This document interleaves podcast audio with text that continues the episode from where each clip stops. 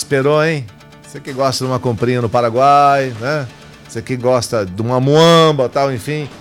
Você que até usa né, o trânsito da ponte para fazer um dinheirinho, tem muita gente que faz isso na nossa região, né? No Brasil inteiro, enfim. Tá chegando a hora, semana que vem, né? Vem aí a reabertura, a reabertura da ponte da. O dólar tá lá nas alturas, né? Mas enfim. Vem aí a reabertura da ponte da amizade semana que vem, meu amigo Jean Pereto. Detalhe pra gente, bom dia. Bom dia, Ivan. Bom dia a todos que acompanham o Jornal Tarobá FM. Olha só, está certo, confirmado. Jair Messias Bolsonaro estará em Foz do Iguaçu na próxima quinta-feira, dia 15, onde vai se encontrar sobre a Ponte da Amizade com Mário Abdo Benítez, o Marito, presidente do Paraguai. Na ocasião, a fronteira será reaberta. Essa é a informação que foi repassada pelo Palácio do Planalto.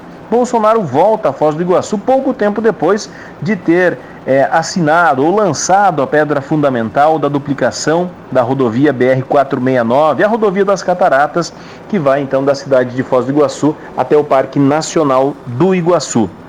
Bolsonaro vai reabrir a fronteira junto com o presidente paraguaio. No entanto, não ficou claro quais serão os procedimentos adotados para garantir a segurança, a a segurança de quem atravessar a fronteira.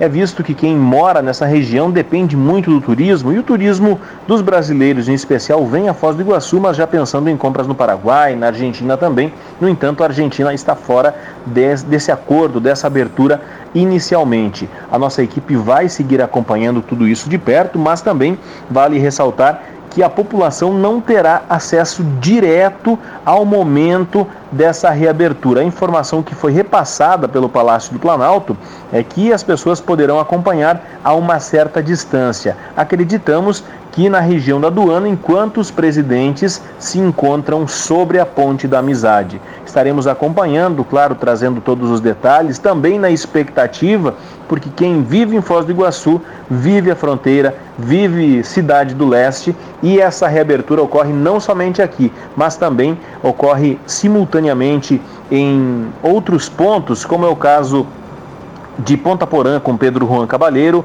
ainda Mundo Novo no Mato Grosso do Sul e Porto del Guairá na região de Guaíra. Claro, a qualquer momento a gente volta com outras informações aqui na programação. Um abraço. Obrigado, Jean, pelas informações. Um abraço para você. Então, pessoal, faceiro aí com a reabertura da ponte da amizade, mas as autoridades é, de saúde do Brasil e do Paraguai preocupados também com a pandemia.